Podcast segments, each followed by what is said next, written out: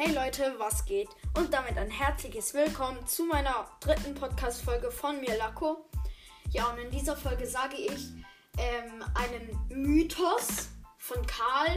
Also ich finde es jetzt nicht so einen krassen, also es ist nicht so ein Mythos, äh, wie man sagt, ähm, sondern ähm, halt irgendein anderes ähm, cooles äh, Ereignis. Äh, ja, und ähm, äh, dann sage ich noch, wie viele Wiedergaben ich für zwei Folgen gekriegt habe. Ja, also ähm, kommen wir zu den Wiedergaben. Ich habe für, ähm, für den Trailer von meinem Podcast und äh, für die zwei Folgen schon 32 Wiedergaben. Also danke, dass ihr meinen Podcast so gut hört.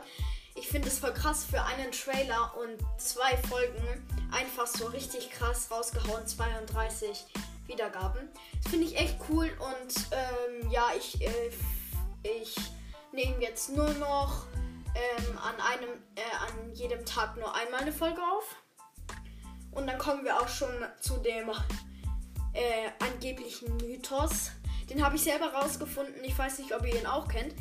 Wenn du in einem Teleport reinstehst, dann wirst du ja noch nicht richtig gleich teleportiert, sondern und, äh, du wirfst Karls Hammer weg und dann teleportierst du dich weg und dann fliegt äh, dein fliegt Karls Hammer, ist nicht bei dir und fliegt dann quasi über die ganze Map rüber äh, bis zum anderen Teleport, wo du dann stehst.